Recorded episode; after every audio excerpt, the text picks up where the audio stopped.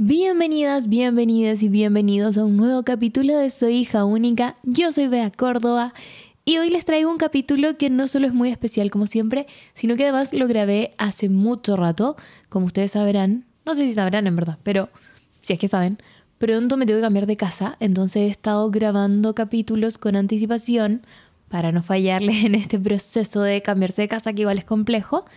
Y hoy día les tengo un capítulo que grabé creo que el mes pasado, con la autora Amalia Andrade. Ella es una autora colombiana, bueno, ahí les presento más de ella eh, dentro del capítulo, pero su nuevo libro que se llama No sé cómo mostrar dónde me duele es un libro increíble, muy hermoso, además trae muchas fotografías que te, al menos yo sentí como ella me mostraba quién era a través de estas fotos y habla sobre la importancia de darle un lugar a las emociones y de vivirlas. Como que muchas veces intentamos hacer cosas para no sentir. O sea, ¿cuántas veces nos ha pasado que si estamos, no sé, muy ansiosas, es como ya, dame algo como para que se me pase? Como, no sé, hay personas que toman algún SOS o, o yo por lo menos soy como que llamo a alguien y es como, por favor, ayúdame porque quiero que esto se me pase ahora. En vez de como transitar la emoción, también pasa con la pena. Yo soy muy de que cuando tengo mucha pena es como, ah, voy a meterme a TikTok y estar viendo, scrolleando todo el rato para que se me pase esto que estoy pensando. Y creo que Amalia nos invita a sentarnos y vivir y transitar esto que nos duele y, y descubrir también cómo contarle a otros y cómo contarnos a nosotros mismos qué es esto que estamos sintiendo. Es un capítulo bien profundo, les digo al tiro, bien profundo. Es un capítulo donde vamos a hablar de todas las emociones, de nuestros sentires. Y nada, creo que Amalia es una inspiración muy grande, tiene libros muy buenos y yo creo que les va a gustar harto. Así que eso, espero que les guste el capítulo y les dejo muchos besitos. Recuerden seguir el podcast en Spotify, también en YouTube y también en Instagram. Buscan ahí Soy hija única y les va a aparecer. Y antes que parte el capítulo, advertirles que es un capítulo más cortito, porque eh, yo solo tenía 30 minutos para hablar con Amalia, así como cuando vino Denise, también estaba media cortita de tiempo, así que es un capítulo breve, pero con harta información y así bien denso. Yo estaba súper nerviosa, ¿ah? porque el capítulo de Amalia lo grabé antes del de Denise. Entonces fue uno de los primeros como capítulos que hice con una persona que no conocía nada en, en persona y que además eh, yo admiraba como por lo que sabía de ella. Entonces fue como mm, nervioso. Pero espero que les guste, espero no haberlo hecho tan tensa. Y eso. Es difícil hacer esto de entrevistar personas, ¿eh? como que uno... Ay, perdón, le pegué a la mesa. Eh, uno se pone como nerviosita. Pero bueno, espero que les guste, que lo disfruten y que lo pasen bien. Y ahí me cuentan qué opinaron, si es que les gustó o no, si se sintieron identificadas. Eso, besitos.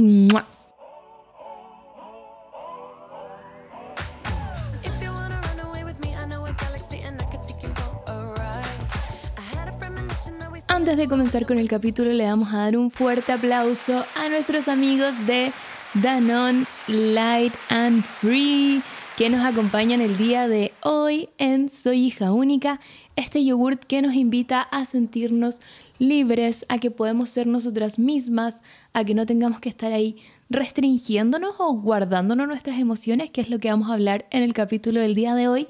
Y yo por mientras les presento de qué se trata esto de Light and Free. Esta es la versión Skier, que es como más cremosa, es como bien contundente, por decirlo de alguna manera. O sea, ustedes lo van a comer y es como un postrecito, siento yo. Un postrecito. Lo pueden llevar ahí de snack, donde sea que lo necesiten. Y esta es la versión de berries. Este es de durazno. Y son 0% azúcar, 0% grasa total también y están muy deliciosos. Yo este de berries ya lo estaba comiendo y les voy a mostrar aquí en cámara. Si están mirando el podcast en video lo van a poder ver.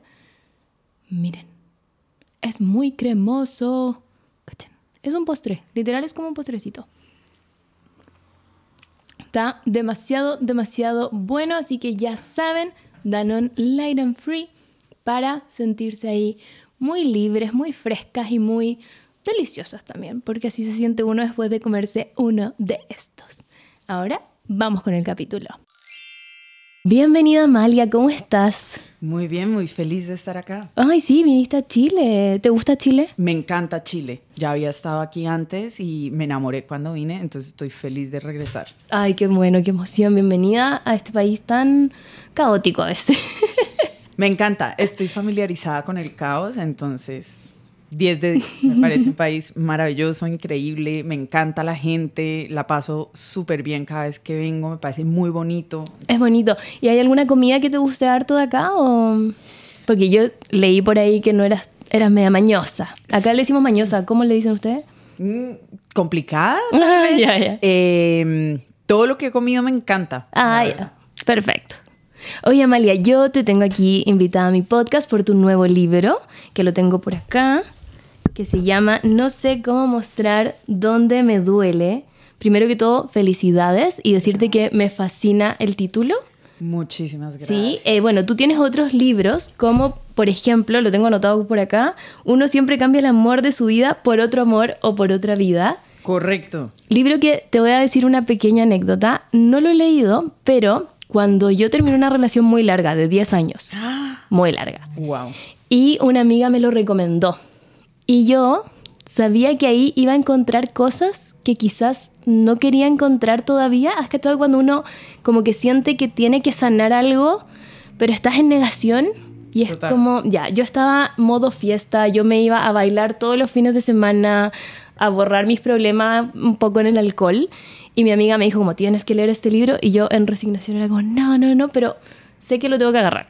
Sí, igual, a ver, yo creo que está bien. Un poco lo que te vas a encontrar con el libro es que precisamente eso, ¿no? Todo- como que todos los duelos son diferentes eh, y que lo que nos funcione en primera instancia está bien, entonces tú vete de fiesta, me parece lo máximo. No, pero ya estoy mejor. Así que ya me siento más preparada para, Maravilloso. para entrar en ese mundo. Bueno, entremos primero en el mundo de las emociones, que es lo que tocas en este libro. ¿Por qué decidiste escribir un libro tan como de algo tan difícil de explicar, creo yo? No sé. Eh, es una gran pregunta que mientras escribía el libro me hice mil veces como, Dios mío, ¿yo por qué me metí en esto?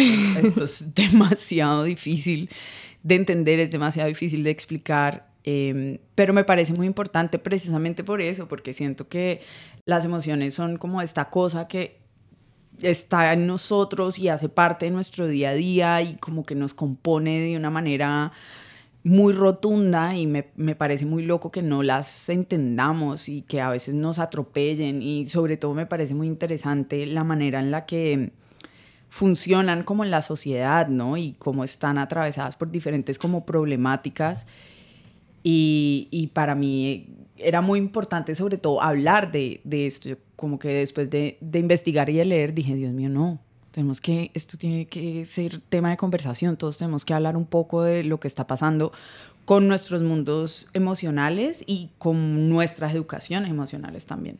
Mm, Sí, me gusta mucho que el libro comienza con dividir, o sea, más que dividir, como explicar la diferencia entre emociones y sentimientos. Sí. ¿Cuál es, si puedes contarnos un poco de eso para poder ahí separarlo? Eh, las emociones eh, son primarias y eh, responden a estímulos en, en, nuestro cerebro y son básicas, o sea, bueno, también hay emociones secundarias. Y los sentimientos son una interpretación consciente eh, de las emociones. Entonces, eh, yo pongo el ejemplo de, no sé, la alegría es una emoción, eh, el amor es un sentimiento. Ah, ya, ya entiendo. Sí, me gustó mucho la, que le preguntaste al chat GPT cuál era la diferencia, ¿no? Sí. Lo tengo aquí, aquí, lo voy a leer, que me, dio mucha, me hizo mucha gracia que le preguntara al chat GPT. Porque Malia pone acá, ¿puedes explicarle la diferencia entre emociones y sentimientos a un niño de 10 años en 140 caracteres? Y ChatGPT respondió, las emociones son como nubes, a veces difíciles de entender y de explicar. Para entenderlas hay que observarlas. Las emociones y los sentimientos no son lo mismo. Las emociones son reacciones en nuestro cuerpo, mientras que los sentimientos son nuestra experiencia consciente de esas emociones. Cada persona siente y expresa sus sentimientos de manera diferente y eso está influenciado por nuestras experiencias de vida. Y ahí quiero entrar en algo que también tocas en el libro, que es esto de que hemos ido jerarquizando las emociones y poniéndolas, están las buenas y las malas, como en nuestra sociedad. Porque muchas veces, algo que también hablas acá, de que cuando uno está triste, no funciona para el capitalismo, porque no puedes producir. Cuando estamos tristes nos queremos quedar sentados, queremos descansar y, y por eso cae como en esto de tristeza, algo malo, algo que no puede suceder y algo que tapémoslo rapidito como para que no siga sucediendo y sigamos avanzando. ¿Cómo fue para ti aprender y entender esto de que no hay que seguir poniéndolas en como en distintos pedestales, por decirlo de alguna manera? Sí, pues es muy complejo, la verdad.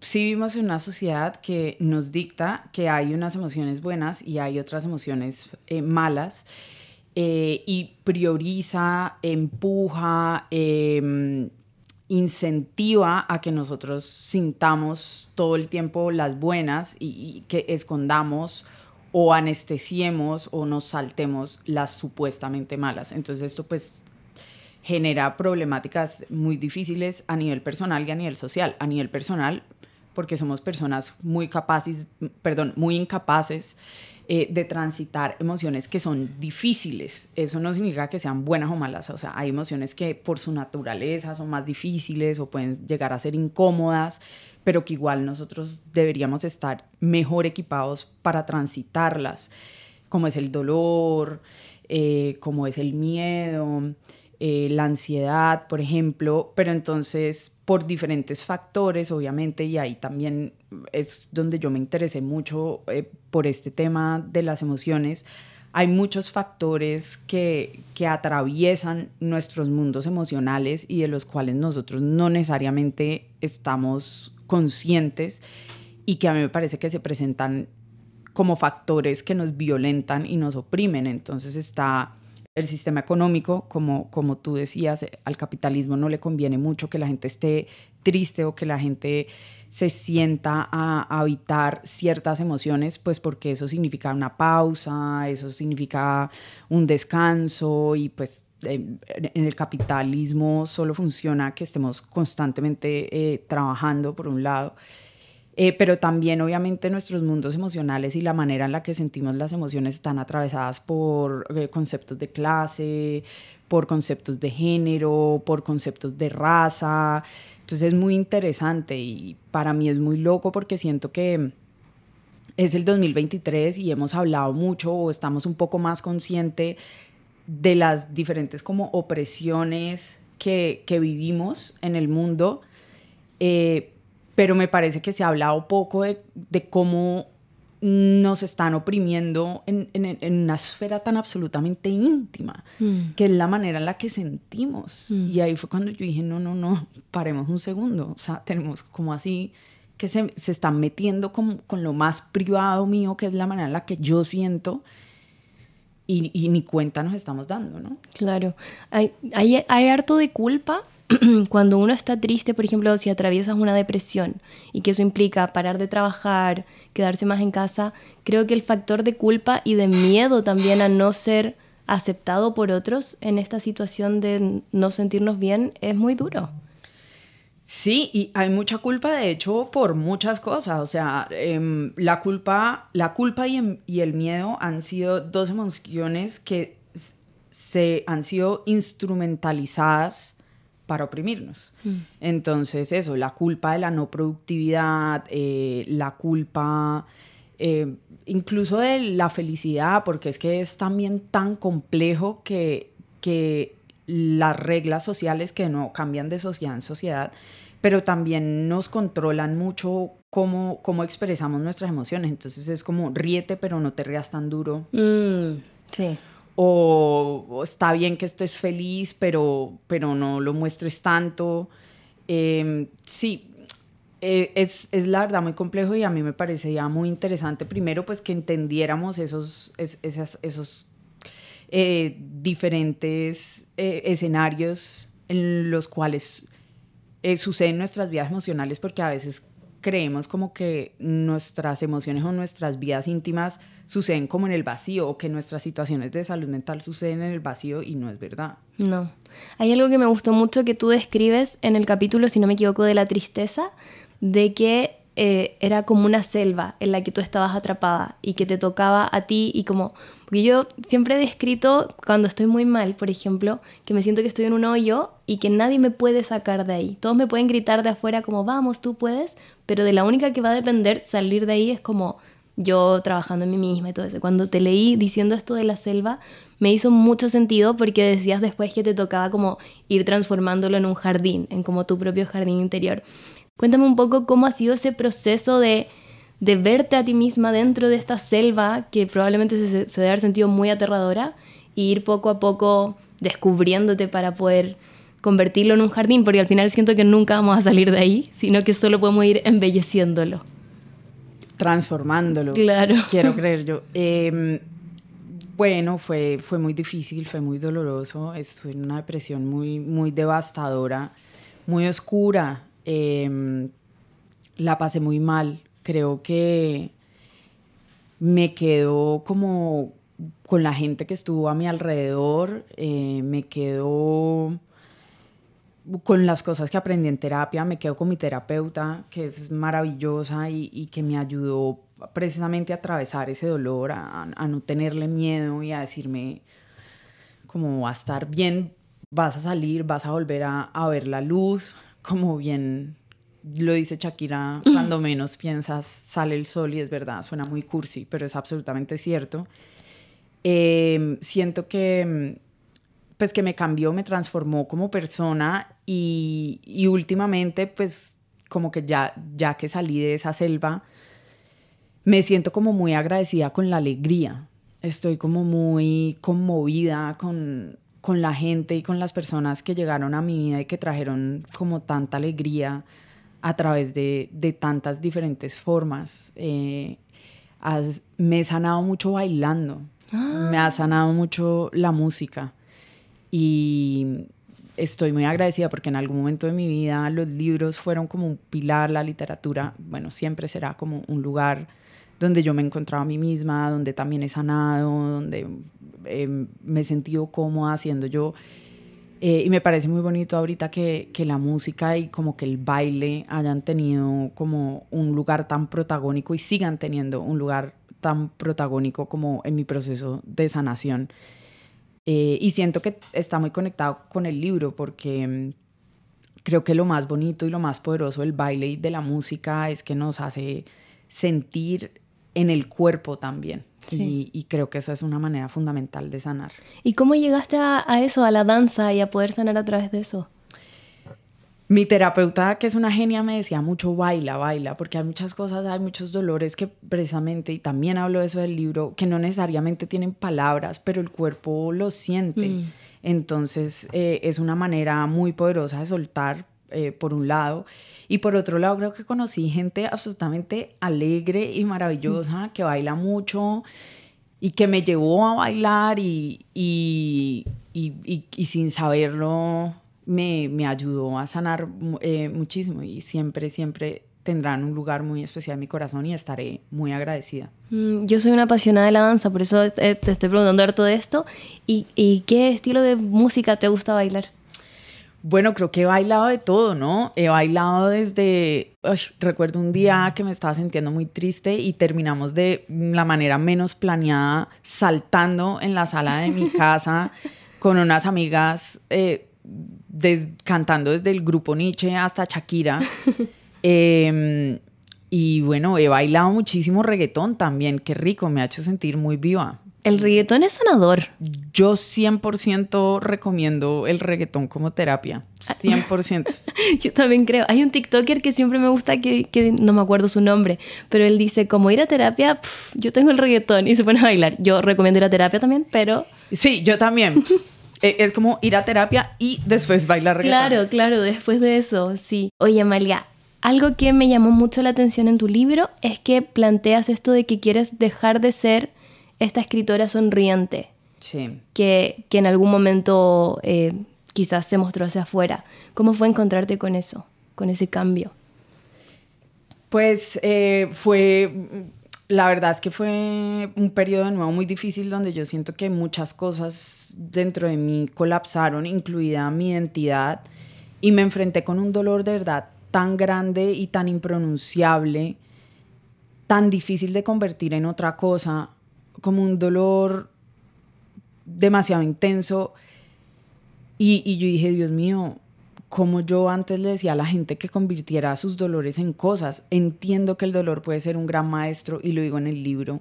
Y entiendo que del dolor podemos aprender, transformarnos, sí, pero también hay dolores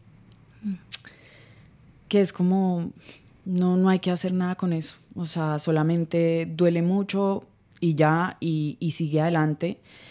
Y, y creo que mm, para mí fue muy importante también darme cuenta que si bien yo siempre escribí desde un lugar muy honesto, pues yo no estaba por fuera de, de, esa, de ese discurso que igual intentaba obsesivamente que fuéramos productivos en nuestro malestar, mm. porque eso era en últimas lo que le estaba diciendo a la gente, ¿no?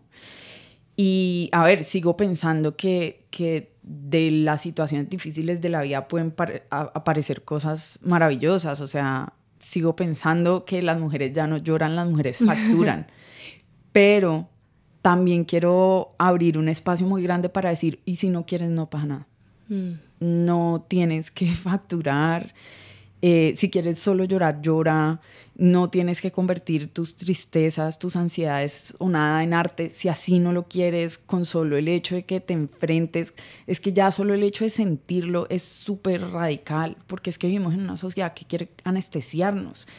Entonces, eh, sí, eso. y creo que mm, no fue fácil eh, escribir y decir como ya no quiero ser la escritora que era, no, ya no quiero sentarme a decirles todo va a salir bien, no, pues las cosas a veces no salen bien, pero eso está bien, ¿no? Mm, pasa mucho que al publicar un libro es como si el tiempo se congelara, es como que la Amalia de ese momento que escribió ese libro queda congelada ahí y tú sigues evolucionando y cambiando y uno siempre está modificando sus pensamientos y lo que siente.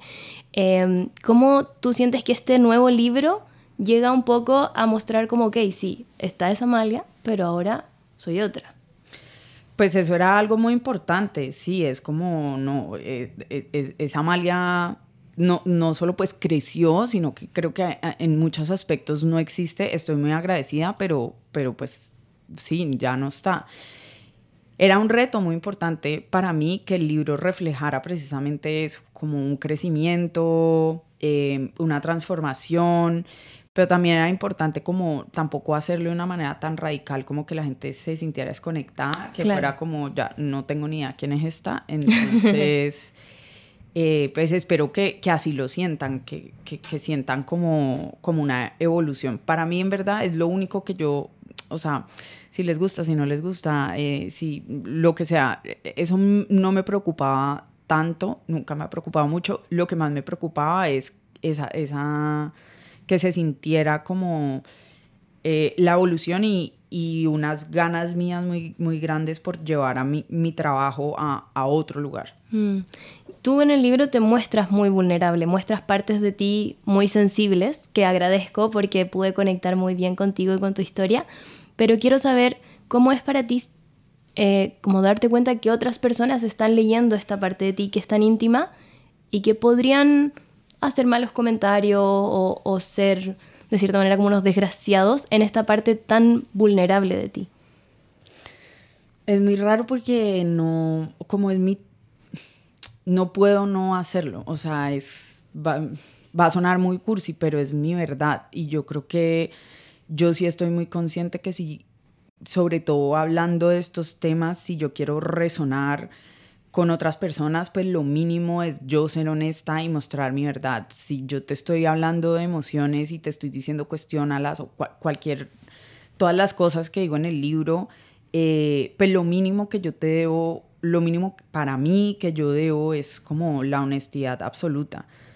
No quisiera decir que tengo otra opción, no tengo ninguna otra opción, o sea, es, es la escritura que yo conozco y es la escritura que me, que me hace sentir viva en últimas. Entonces, no me preocupa mucho, sé que de pronto hay gente que puede decir cosas horribles, pero pues, ¿qué voy a hacer? No sé, ¿sabes qué es raro? Hay otros lugares donde me, me siento más invadida, pero no, no cuando, cuando escribo o cuando muestro o digo verdades en los libros. Mm. Oye, y tu libro además muestra mucho de ti a través de la fotografía. ¿Cómo se te ocurrió eso? Eh, precisamente creo que en ese momento de dolor tan grande, en esa depresión tan difícil, había muy pocas palabras. Yo, yo me sentí completamente abandonada por el lenguaje, lo cual fue muy difícil. De nuevo porque soy escritora y de nuevo porque la escritura ha sido para mí como un espacio donde me como que encuentro a mí misma. Mm, me sentía también cansada, como que no quería eh, hacer lo mismo que estaba haciendo eh, a mí siempre me ha interesado mucho la fotografía, sobre todo admiro mucho fotógrafos, consumo mucho, em, me gusta mucho em, la fotografía eh, documental, pero también admiro muchísimo eh, la fotografía como arte contemporáneo. Y entonces en la pandemia me dediqué y me obsesioné y me puse a tomar muchas, muchas, muchas, muchas fotos. Y en un momento me di cuenta que lo que estaba haciendo era escribiendo con fotografías, que esas fotografías son textos y que esas fotografías en verdad lo que contienen son las palabras que de otra manera no me salían. Entonces mm. fue impensable no utilizarlas y, no, y que no hicieran parte del libro. Mm. Sea, era como, tienen que estar ahí. Fue la manera en la que escribí todos estos años. Y me gusta, bueno, es mi hobby, amo la fotografía. Sí, me encantó que el capítulo de la alegría es bien breve en palabras, pero bien extenso en fotografías. Y creo que eso reflejó muy bien, o al menos yo pude percibir eh, la alegría a través de las fotos. Fue, fue muy impresionante para mí. Sí, y eso, eso, eso, qué bonito, porque eso era tal cual lo que yo, yo quería. Ahí digo como, yo no quiero, no quiero hablar mucho de la alegría, quiero más bien sentirla y, acá se las muestro. Mm. Oye, Amalia, y otra cosa muy importante en tu libro es Shakira. Mm. Ya llevo hablando de ella como media hora, entonces sí. Sí, quiero saber eh, de dónde viene esta decisión de que Shakira fuera tan importante dentro del libro. Shakira es bien importante en mi vida. Eh, la admiro muchísimo. Y em, no me acuerdo cuál fue el primer capítulo que, yo dije, un gran título para este capítulo sería, creo que, que fue el de la resiliencia, que es ya saber cómo va la misma vida a... ¿A decantar la sal? A decantar la sal que sobra en el mar. Qué frase más brillante. Y creo que, o sea, hemos hablado infinidad de veces acerca de Shakira, su música, lo que sea, la persona que es, la filántropa que es, pero hablamos muy poquito de lo buena escritora. Mm. Shakira es una gran escritora. Eh, y precisamente en el libro hablo mucho acerca de la conexión entre emociones y lenguaje y la necesidad de ampliar nuestros diccionarios, porque a veces cuando no tenemos las palabras entonces no, no sabemos expresarnos muy bien y el lenguaje marca los límites, perdón, el lenguaje marca los límites de, de nuestro mundo también. Eh, y me parece que es muy bonito y que el poder del arte es que a veces uno no tiene esos lenguajes pero otra persona sí. Mm. Y entonces uno puede vivir a través de esos lenguajes y creo que es exactamente lo que dice. Es como que, ok, de pronto no tengo las palabras para esto, pero se las voy a pedir prestadas a Shakira. y entonces todos los títulos de los capítulos son frases de canciones de Shakira. Me encanta. Sí, es muy parecido a lo que quizá le pasa ahora a la generación Z con Taylor Swift.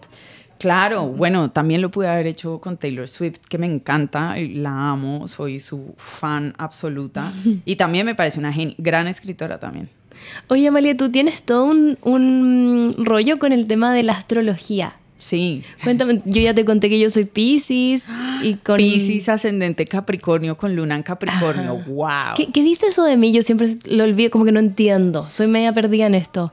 Eh, uf, bueno, no. Primero, eh, los Pisces sienten mucho. Me parece mm, un signo maravilloso. Claro, pero debe ser muy interesante porque Capricornio no es un signo que precisamente se sienta muy cómodo con las emociones. No. De hecho, en tu libro leí, había un párrafo que era como que los Pisces sabían sentir y como que tú medio que envidiabas eso de ellos, pero no así de los Capricornios. Y yo dije, ¡Ah! soy una contradicción.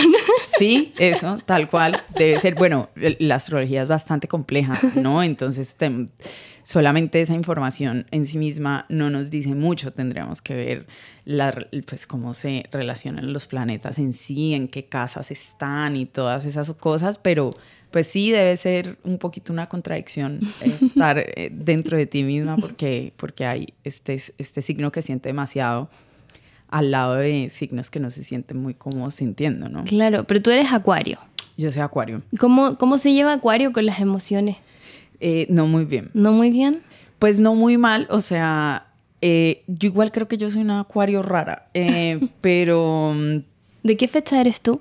Yo soy del 20 de enero, yo soy el primer día de acuario, que se llama ser cúspide, cuando uno sí, cumple... Como que estás entre Capricornio y Acuario. Sí, eh, sí, estoy entre Capricornio y Acuario, soy Acuario, pero la gente cúspide tiene como energías, entonces yo sí creo que hay algo de Capricornio en mí. Mm.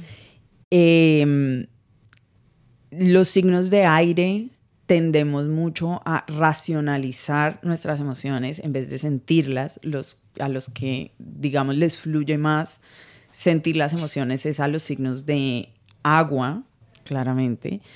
Eh, pero sí, bueno, yo igual soy, creo que una persona que sepa astrología, y creo que una vez una astróloga lo posteó y yo dije, gracias por entenderlo. Eh, es que esto es un libro muy de una persona con luna en Géminis. ¿Qué, 100%, ¿Qué significaría eso? 100%. Géminis siento que tiene una muy mala fama. Géminis tiene una muy mala fama en el sol. Yo creo que uno tiene que entender igual que, a ver, ningún signo es bueno o malo en sí mismo. Yo no sé por qué los pobres de Géminis y los pobres Escorpio, la gente se las monta demasiado. A mí me gustan todos los signos, eh, pero claro, la luna en Géminis es una luna que lo que hace, como por ser una luna en aire, es intentar racionalizar sus emociones antes de sentirlas, o sea, tal cual la historia del libro, y pero es muy comunicativa. Entonces, pues... El libro. Que, eh, eh, básicamente. Exacto, básicamente, ese libro es la expresión más pura de mi luna en Géminis. Algo que también me gustó mucho, que tiene que ver con eso de racionalizar, es que se habla mucho hoy en día de gestionar las emociones. Mm. Y me gusta cómo tú planteas sobre esto. No sé si nos quieres contar un poco al respecto.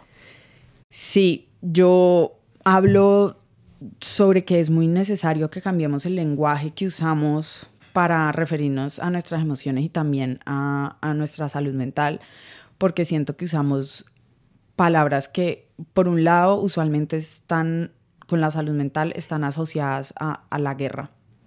Entonces es, batallamos con nuestras emociones, batallamos con la tristeza, luchamos contra la ansiedad y pues eso ya nos pone en un marco conceptual y en un marco eh, semántico muy problemático. Entonces, lo que yo, yo, digo es como intentar sacar eso de ahí eh, nos, nos sirve y nos cambia nuestra relación con la salud mental. Y también usamos, es muy loco porque usamos como las lógicas de la administración de empresas con nuestras emociones. Entonces es como gestionar las emociones. Las emociones se transitan, no se gestionan. Yo entiendo que ese gestionar viene desde un buen lugar. O sea, evidentemente entiendo desde qué lugar viene y es como cómo las manejamos, como que, que, sin duda tenemos que aprender a hacerlo, ¿no? Eh, pero sí, siento que también es muy, lo, muy loco como eh, las lógicas capitalistas están tan metidas dentro de, de, nuestras emociones, entonces mi invitación sí es como a buscar entenderlas desde otros lugares y, y ojalá cada uno desde, desde sus significados propios. Mm. Sí. Por ejemplo, decía el otro día, me gusta más navegar. Me parece más us usar de pronto los términos de, de, la, sin saber mucho de navegación. Me parece como más amable navegar las emociones. Mucho más amable, porque a veces cuando decimos gestionar, me suena igual a que vamos a reprimir algunas. A que estas como que las vamos a poner en la papelera de reciclaje. No, es que es demente, la gestión es una cosa de administración de empresas. Sí, sí, está un poco raro. Mm. Oye, Amalia, ya para ir cerrando, si puedes dejar invitados a, a los auditores a que lean tu libro, ¿qué les dirías de él, aparte de todo lo que ya hemos hablado? No, pues que los invito a que lo compren, a que lo lean, a que descubran. Yo les prometo que es un libro que los va a hacer reflexionar, pero también los va a hacer reír. Mucho. Que se, que se van a, a sentir identificados eh, y nada, que se dejen sorprender.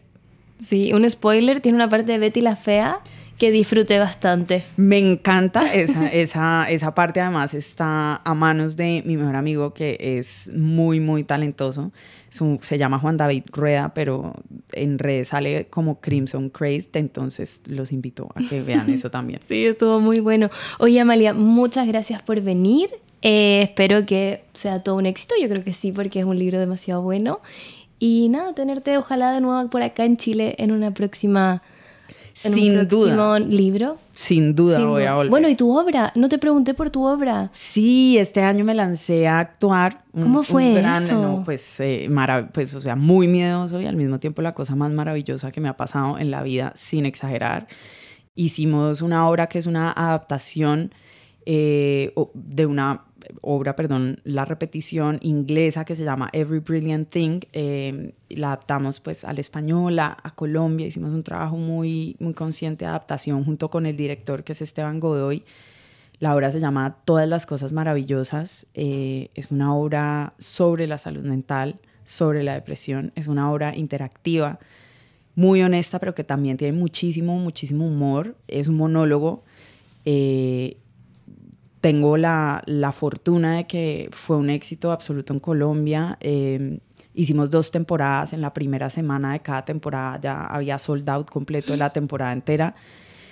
Y pues el plan ahora es viajar por toda Latinoamérica con la obra, entonces seguramente estaré por acá. Ay, sería increíble. Me interesa mucho porque cuentas sobre esa obra en el libro y quedé muy con muchas ganas de poder verla. La verán, se los prometo. Ay, qué emoción. Amalia, muchas gracias de nuevo por estar acá en mi podcast y eso, nada más que decir que te sigan en tus redes también porque eres muy activa en Twitter. Sí, en Twitter, en Instagram, en TikTok, salgo como Amalia Andrade-bajo. Perfecto. Ya. Muchas gracias. Besos. Gracias, besos. Chao.